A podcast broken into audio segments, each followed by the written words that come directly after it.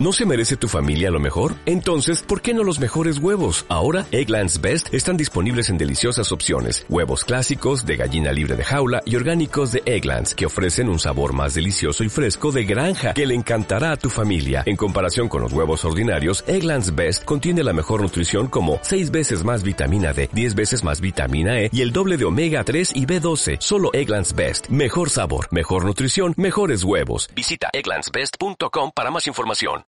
Hola a todos y bienvenidos una vez más a Yo Solo Quiero Hablar, el podcast. En el episodio de hoy tenemos a Laura Roa, la persona que se encargó de la dirección en el primer acercamiento musical en uno de los proyectos emblemáticos de Santander titulado Proyecto Cero, ahora dirigido musicalmente por Silvia Villanueva, a quien espero muy pronto poder entrevistar y conocer su trabajo. Sin más preámbulos, comencemos.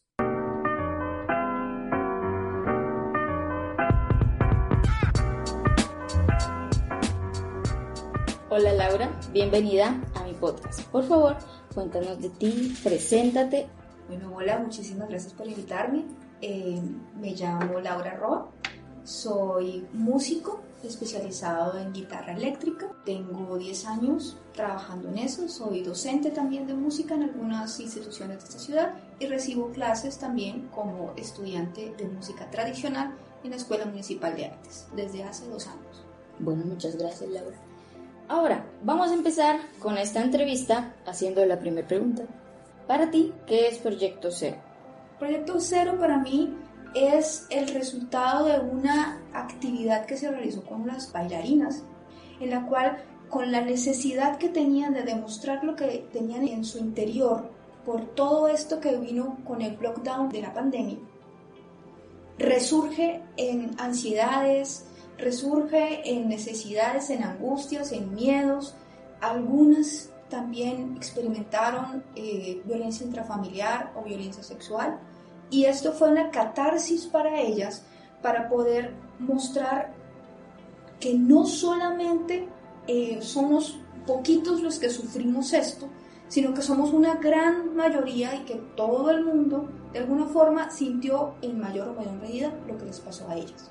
Entonces, Proyecto Cero lo que trata de demostrar es cómo las bailarinas o las personas que vean la experiencia están, están en ese proceso de reconocimiento de su dolor, un proceso de reflexión de su dolor y luego la resolución misma de ese dolor para poder seguir adelante. Ok, se nota que es eh, un proyecto muy bien pensado, que de verdad es una de las iniciativas, yo creo, más importantes que hay en este momento, que es un tema que vamos a decir que se está empezando a valorar un poco más en estos tiempos, aunque todavía falta, o sea, estamos apenas como en los primeros peldaños de esta lucha en, como en contra de la violencia. De que se, de que se demuestre que, que, sí, que sí se sufrió durante la pandemia, que pues sobre el lockdown de la pandemia el año pasado y que estamos sufriendo este tipo de situaciones psicológicas y físicas, que no es un invento de nadie y que todos necesitamos apoyarnos entre todos, en este caso mujeres entre mujeres, para seguir adelante y tener el proceso de sanación físico y mental que todas estamos necesitando. Supremamente importante, sí. Bueno, la siguiente pregunta es, ¿qué te llevó a ti a, participar en el proyecto Cero? Primero es una iniciativa de mujeres, eso me llamó la atención. Bien sea el director es hombre, eh, todo el proceso que tiene es, es por ellas, con ellas y para ellas. Y, y el resultado será para todas las demás. Entonces, sabiendo que yo también tuve estas situaciones, yo dije, es un excelente momento para que por medio de la música les ayude a mostrar, a dramatizar y, que las personas experimenten en los procesos que ellas tuvieron. Entonces, eso me llamó la atención y por eso estoy ahí. Claro, importante. El, director viene haciendo como una especie de acompañamiento, ¿no? Sí, sí, claro. Todo, este proceso es de ellas. Sí, correcto. Y él ayuda a guiar lo que es la puesta en escena. Sí, toda, eh, todas las puestas en escena son corregidas por él, incluso la, la música también, porque él tiene un, pensamiento de la música y entonces al conversar con nosotros, con los músicos y el codirector y yo, eh, eh, transmitimos todas esas sensaciones para poder que ellas puedan lograr hacer toda esa, esa puesta en escena, todos, mostrar todo este proceso que estamos hablando. La catarsis, la que, hablamos. Bueno, la siguiente pregunta es, ¿cuál fue tu trabajo como directora musical dentro del proyecto Cero? Hacer la musicalización. Sí, se puede resumir en eso. Las bailarinas, eh, mientras nosotros estábamos en el proceso de creación musical, las bailarinas estaban realizando sus puestas en escena. Debíamos verlas para saber dónde poner la música, qué música poner. Entonces se volvió también como una especie de investigación. Saber, por ejemplo, que la primera son tres piezas musicales en una puesta en escena de más o menos 10 minutos. Ok. Sí. La, cada una tiene 5 minutos de duración. Exactamente los mismos tiempos. La primera habla sobre la angustia, la ansiedad. Entonces es una canción muy oscura, la segunda es una pieza en la que estamos hablando sobre la reflexión. Entonces es más o menos, o sea, un poquito más brillante. Pero la última, como se llama, como es la reflexión final, es la recuperación final, es muy brillante. Entonces, ¿cómo hacer que estas tres, estas tres movimientos, sin el conocimiento de la, de la coreografía de cada una de ellas, no se podría realizar? Vale. Entonces teníamos un proceso de sentarnos a hablar con el director, ver a las bailarinas, volver a la, a la, a la partitura, no, esto sirve, sí, esto sirve, mostrarle al director, volver a, a, trabajarlo, mostrárselos a las bailarinas, que la bailarina sintiera, me falta tiempo, me sobra tiempo, vuelva y regrese. Entonces ese era ese mi trabajo. Mi trabajo era probar que lo que ellas quisieran representar se viera en la, en la musicalización para que pudiera libremente desarrollar todo su proceso. O sea, me parece súper interesante y súper hermoso el irme imaginando, porque yo todavía no he visto eh, ningún ensayo ni he visto presentaciones de Proyecto Cero, pero me parece que aparte de que es un tema impresionante y hermoso que se debe exponer, pues hermoso, ¿no? o sea, entre lo que cabe.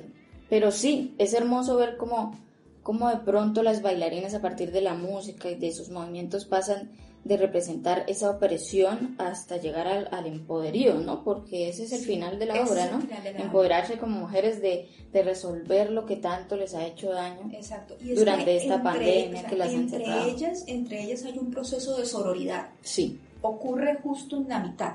en la segunda pieza musical. Es como lo que ensambla. Lo que ensambla todo. Exactamente. Ellas muestran en la primera parte lo que sienten individualmente, separadas. Okay. Y juntas podemos hacerlo todo. Juntas podemos hacerlo todo y entre ellas mismas salen adelante, que es la última pieza. Ah, perfecto. Listo. Entonces, siguiente pregunta. ¿Estás lista? Claro que sí. Eh, ¿Quién conforma tu equipo de trabajo?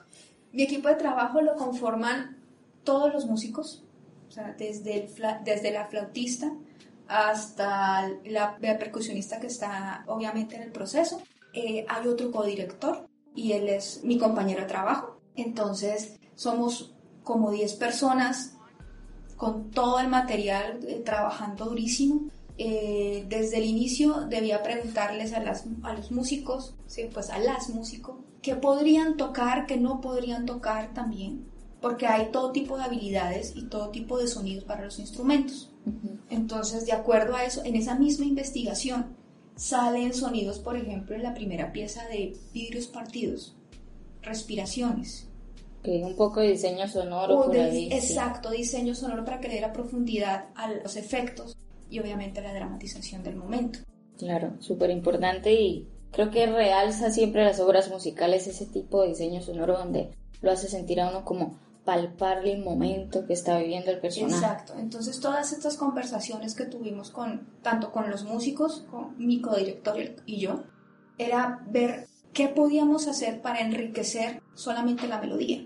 Entonces salen estos sonidos alternos que te estoy diciendo y pues todo el equipo trabajando 200 horas al día, creo, porque era una, es una pieza que teníamos que crearla ya, no era una pieza porque las bailarinas estaban esperando el, el siguiente movimiento. Entregábamos una pieza. Claro, era una cosa con la otra, en comunidad. Sí, entregábamos una pieza y tenías que probarla, tenías que verla y volver y ellas seguían produciendo movimientos, seguían produciendo y nosotros éramos detrás de ellas corriendo para poderles entregar la pieza a tiempo. Así de prácticamente leyendo a primera vista los movimientos de ellas. Tal cual, tal cual. Nos, pues, eh, imagínate la escena, nosotros sentados y ellas bailando y nosotros escribiendo. Pero no escribiendo palabras, sino notas musicales. Sí, sí. Y entre todos... Así de, ese brazo me genera un, do sostenido. Mm, Por ejemplo, es el movimiento que, que, hizo ella del brazo extendido ah, eso es un fa, un, fa a, cuatro compases y todos escribiendo y luego nos sentamos, muéstrame qué escribiste, no, esto, esto sirve y esto y esto sirve. El codirector también decía, esta, esta fragmento, este otro fragmento. Entonces es una creación también, pues, a contrarreloj. A contrarreloj y en comunidad. el equipo de trabajo, trabajamos como equipo de trabajo. Qué hermoso, o sea, de verdad me está como cada vez impactando un poco más, porque yo creo que como, de pronto como espectador, uno va, se sienta, ve la obra y dice, qué maravilloso, pero solamente los artistas sabemos qué es lo que hay detrás.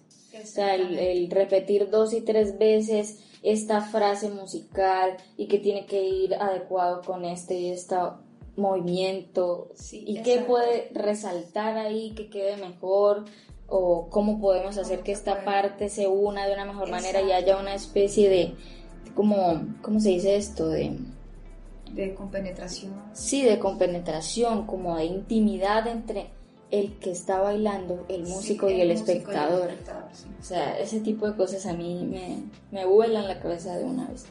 Eh, la siguiente pregunta es cuál fue la organización y el método de trabajo como grupo dentro del proyecto. O sea, como dijeron, reunamos tal día, vamos a empezar desde este punto, o empezaron, o sea, sí, hay personas que dicen empecemos por el final y luego el principio, o el principio. Bueno, nosotros, a nosotros nos pasó que el director fue el que nos organizó. Ah, Sí, él nos dio como las pautas para saber qué debíamos hacer. ¿Me hago entender? y a partir de ahí pues ya éramos absolutamente libres.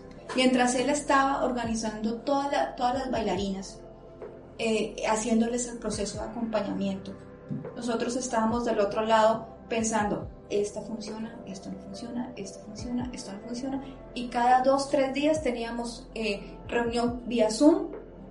Sí, porque obviamente no Coronavirus. Sí, no podíamos reunirnos para nada. Entonces, todas las reuniones vía Zoom y mostrándole esto sirve, esto nos parece, y él empezaba a decir, bueno, esta parte funciona, me gustaría que tuviera más profundidad, que fuera más extenso, o definitivamente decía, no, esto no sirve, comenzamos desde cero otra vez, porque proyecto cero a veces teníamos que comenzar de cero. Y, y esto también fue un aprendizaje enorme, tanto para los músicos, como para las bailarinas porque ellas entendieron lo importante que es la pieza musical, ¿sí? que no, el resultados así de pensamientos, por ejemplo, que fue, una me dijo, es que yo estaba acostumbrada a cortar pedacitos de canciones y, ya yo hacía un Frankenstein y ya, y ver que la pieza funciona para esta pieza que no, o sea, que no tienen que buscarla en otro sitio, que no hay música clásica que, que sea igual a lo que están haciendo. Él le dice, no, la música es diferente y crear piezas pensando, porque en una de las conversaciones que tuvimos con, con, con el director, con Eduardo, fue que él quería la pieza exclusiva. ¿Sí? Okay. Es decir, ¿qué es exclusivo? Es decir, cuando tú piensas en el cascanueces, sí. tú no te imaginas otra canción que no sea la de cascanueces para bailar. Claro. Así sucede en el ballet. Del mismo modo ocurre en otras, en, en, en otras piezas clásicas también. Y él quería algo así. Si la experiencia es tan personal, ¿por qué usar una música que no sea propia para el sentimiento de todas? A partir de ahí fue que nació todo este movimiento y por esas mismas eh, exigencias, movimientos que nos pidió, entonces empezamos a hacer tiempos para poder hacer entregas. Y las entregas, pues obviamente, si, si la segunda tenía que comenzar de cero, pues se extendía. Y ahí fue cuando comenzó el codirector mientras yo terminaba la segunda pieza, él comenzó a trabajar la tercera. Ok. Porque aunque esta estaba otra vez comenzando de cero, teníamos la tercera entrega que hacer. Pasaba por tiempos. Sí. Entonces, de acuerdo a las, a las directrices del director, teníamos que seguir adelante contra viento y marea.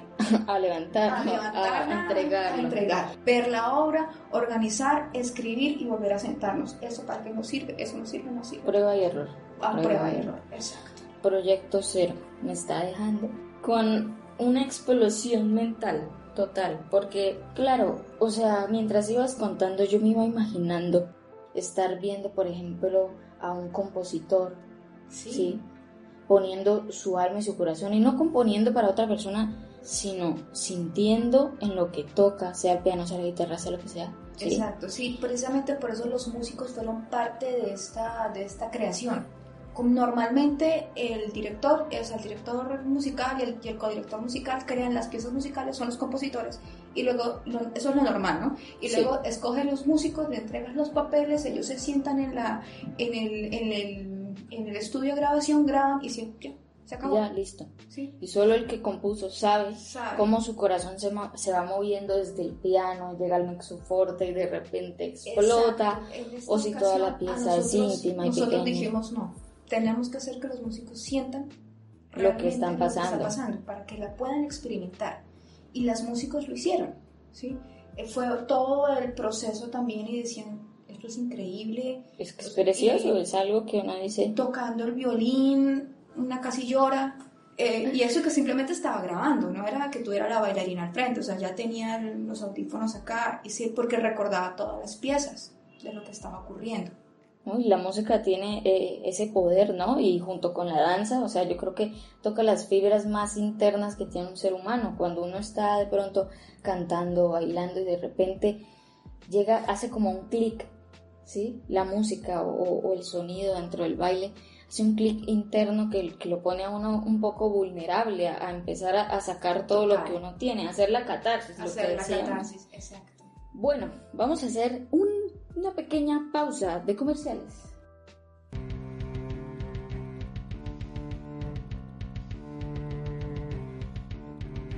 En este podcast, este espacio publicitario está precisamente destinado para apoyar a Proyecto Cero. ¿Cómo lo puedes hacer? Simplemente tienes que ir a tu Instagram y copiar en el buscador Ardila Dance Company, justo como lo estás viendo en pantalla si es que estás desde YouTube, e inmediatamente te suscribes y así estarías apoyando esta hermosa iniciativa. Muchas gracias por estar aquí y continúa escuchando esta genial entrevista. Ya que volvemos de esa pausa comercial, que espero que les haya gustado, seguimos.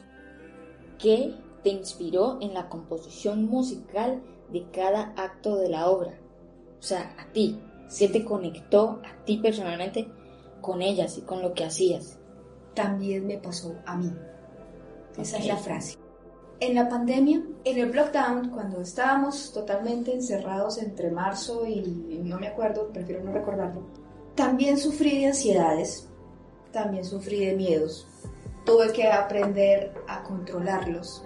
También pedí ayuda y estoy en ese proceso de salir adelante, porque hay cosas que todavía, todavía se tienen.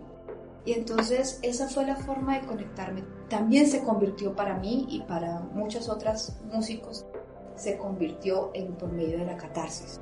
Entonces, para nosotros no fue extraño que ver, ver a, una, a una de las bailarinas tiesa, por decirlo así, o sea, de- del cuerpo muy rígido, porque, porque precisamente esa, pues para mí, no sé para ella, porque hay muchas historias, Sí. pero eso representaba para mí una incertidumbre y una angustia y la ansiedad de que no puedo salir de acá y quiero salir, pero no me dejan porque el gran monstruo bicho ese viene a devorarnos a nosotros. Y, y entonces toda esta ansiedad se fue reflejada en la primera, en la primera pieza. Ok.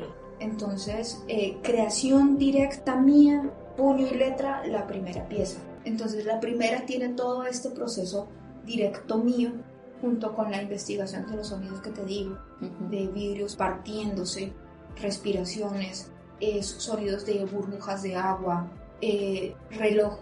Lo importante acá es el, el sonido del cronómetro que tenemos, que es la línea de tiempo. estamos sufriendo todos. Y eso es lo que genera la tensión en toda la canción.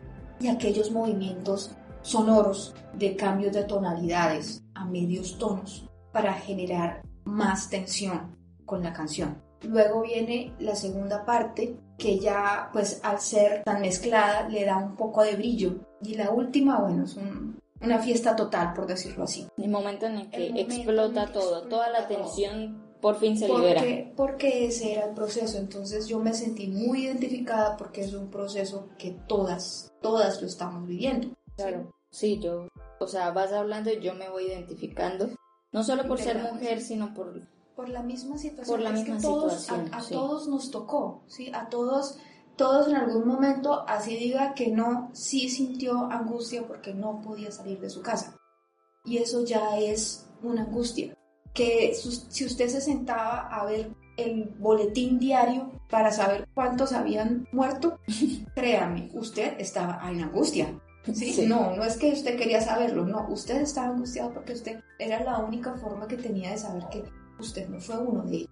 Entonces, esa angustia te hacía escuchar. A mí la angustia me dijo, calla eso. Sí, ya no más. No más, no, no te satures más. Y yo apagué el televisor, apagué el radio, apagué todo en mi casa. ¿Qué hice? Afortunadamente, estaba el proyecto. el proyecto y eso me desconectó y eso me hizo hacer la catarsis de una manera mucho más sana. Claro, sí. A mí me pasó, eh, o sea, exactamente lo mismo. Yo dije, aquí apagamos y pues gracias a también la pandemia es que viene y nace, yo solo quiero hablar el podcast también, buscando una forma de desconectar y en parte conectar un poco más con esas personas que están viviendo lo mismo que nosotros. Este proyecto es supremamente interesante porque ustedes aprendieron de ellos como bailarinas o Hicimos y ellos aprendieron de ustedes y juntos se complementaron. Claro, es difícil el proceso y no, el compás este y vamos aquí y repita y repita y repita.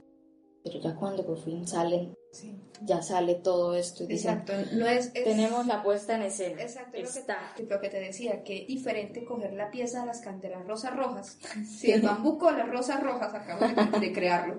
Y mientras los músicos la tocan, la van tocando, hay otros que están alrededor bailando las rosas rojas, ¿sí? y que ellos lo coreografían, a que cojan una pieza musical a partir de los movimientos que realizan las bailarinas. Que si en algún momento necesitábamos que la bailarina salte, ¿qué sonido hacemos para que salte?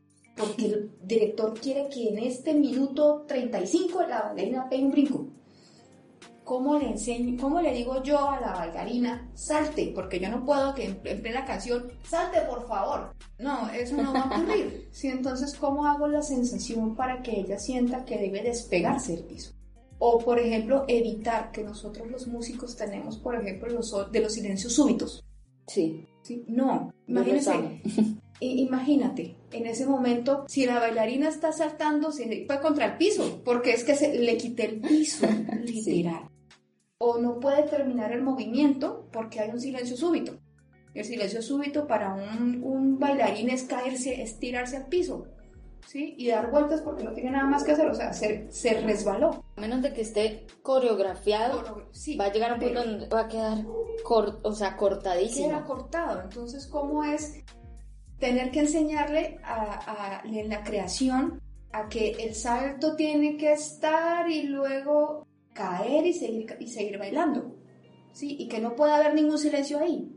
Ahí puede haber una suspensión, puede haber una nota ligada, por ejemplo, pero no puedes de repente poner un silencio cuando estás tocando.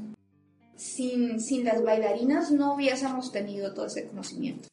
Sin el proceso de investigación con ellas no se hubiese conseguido la pieza como, como, se concibió. como se concibió, exactamente.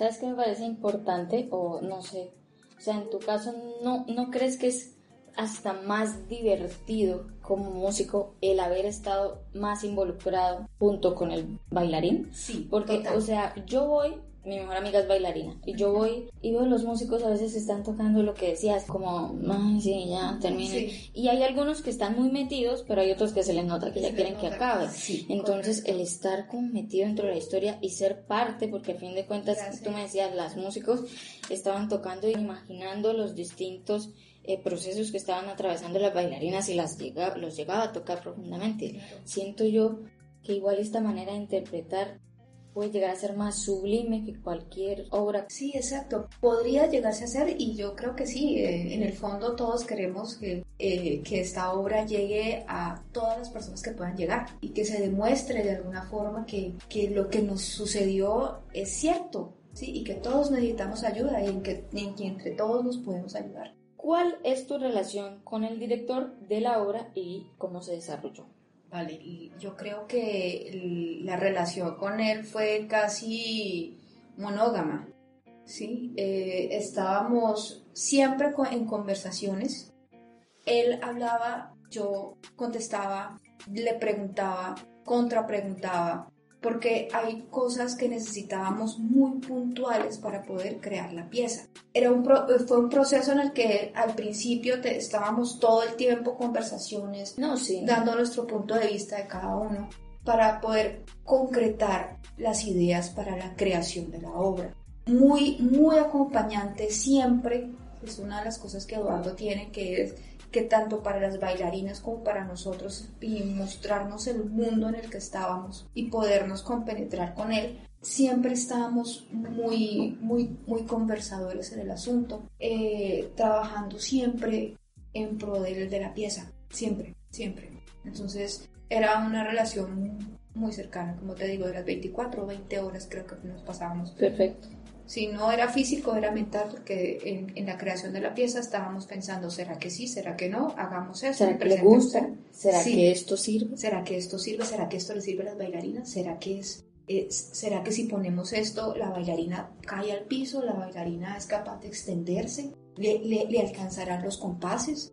¿Le, le faltarán? Todo esto para poder llegar al, al proceso final, producto final. Ok. ¿Tú dirías que Eduardo Ardila entonces es un director muy comprometido? Mejor dicho, Sí. ¿quién es Eduardo Ardila como director? ¿Cómo lo describes tú? Bueno, yo lo describo totalmente comprometido con su obra, eso sí, y él es muy acompañante. Y además en los procesos de mejoras para las bailarinas, bueno, hablemos en este caso de las, de las bailarinas, siempre estuvo junto a ellas. Las bailarinas mostraban los movimientos, Eduardo muy correspondientemente decía sí, extiende el brazo o extiende más la pierna, el movimiento se puede hacer más, más corto, más largo y las iba acompañando para su composición danzaria. ¿sí? En el caso de los músicos, lo mismo, pero con la música. Nosotros le, le- le mostrábamos la pieza, le mostrábamos eh, los, lo que teníamos para que él viera, revisara, escuchara. Decía, no, este, este tono no me gusta, eh, bájenlo a, a medio tono, dos tonos y medio. Y hablándonos también desde nuestro lenguaje. Entonces, para que, él, para que tuviéramos una conexión más directa. ¿sí? Entonces siempre fue muy compañero, muy maestro. Realmente se sentía el- la capacidad que tiene para liderar grupos y para entender y comprender lo que el, el otro está sintiendo. Sobre Sí. todo que es una pieza muy delicada, ¿no? una pieza donde estamos haciendo catarsis. Entonces pueden haber eh, situaciones de, de sensibilidades y él lograba com- eh, comprender esas sensibilidades. y Empatizar con cada uno de los Exacto. personajes. Claro, yo tengo el gusto de conocerlo, él es amigo mío, pero creo que, o sea, al escuchar de tus palabras cómo es como director, aparte de todo que yo sé que es una excelente persona, siento que de verdad se nota lo que él es como persona dentro de su propio trabajo. Y me encanta cómo tú dices, no, él estuvo ahí hablándonos en nuestro propio lenguaje. Hay directores que no quiero decir aquí que todos los directores son así porque no, es el caso, Pero hay directores que les gusta más o dedicarse a la música, o dedicarse a la danza, o solo a la parte teatral, y le dejan el trabajo completamente a otras personas, y desde que les funcione, perfecto. Pero siento que la visión de Eduardo de coger este proyecto y decir, no, quiero que la música hable a través de los, o sea, el mismo lenguaje de los movimientos de mis bailarines. Correcto. Me parece perfecto ahí como la visión del proyecto. Y se logró además, la pieza es, créeme, espectacular. Yo ya quiero verla, ya estoy así, necesito invitación a la premiere. Por supuesto la tendrás. Obviamente. Eh, siguiente pregunta y ya para terminar. ¿Cuáles son tus expectativas del proyecto cero? Sí. Antes nos habías dicho, quiero que llegue a todas las personas que puedes llegar. ¿Qué Sí. más? ¿Qué es, o sea, ¿cuál es- ves tú que es la finalidad, por así decirlo, que ojalá y nunca acabe la reflexión que nos quieren mostrar a partir de este proyecto? Y que cada día podamos mejorar a partir de este tipo de ejemplos tan grandes de superación ¿no? de las cosas. Pero tú, ¿qué piensas? ¿Qué expectativas? ¿Qué finalidad hay para este proyecto cero? Pues bueno, como te lo dije, o sea, mis expectativas es que de verdad llegue a todas las personas. Que esta sensación que se logró mostrar sea un eje para que las personas reflexionen y que se den cuenta que no está en su imaginación, que si usted tiene una situación de dolor puede ayudarse, que busque a otra persona para eso preferiblemente un profesional. Claro, no temer pedir ayuda. Exacto. Y ese es el como el, el mensaje final de la obra. Todos podemos, todos nos podemos ayudar entre unos y otros con sororidad en este caso porque somos mujeres las que estamos haciendo esta obra. Claro. Podemos eh, salir adelante. Y esa es mi expectativa, mi expectativa para esta obra. Lejos de que se esté en video y dé la vuelta al mundo, o más allá de verla en tablas, sí, que esté en Broadway, en no sé, en cuánto lugar del mundo se pueda presentar, en Sydney, no sé, en cuánto teatro se En pueda- todo teatro, sí, en todo teatro de- del universo que pueda existir, es que ese mensaje llegue realmente. O sea, realmente la esencia de todo esto es que con sororidad podemos llegar lejos. Y eso es lo que, lo que a partir de una sensación catártica se logró como resultado. Con sororidad podemos llegar lejos. Amigos, lo han escuchado.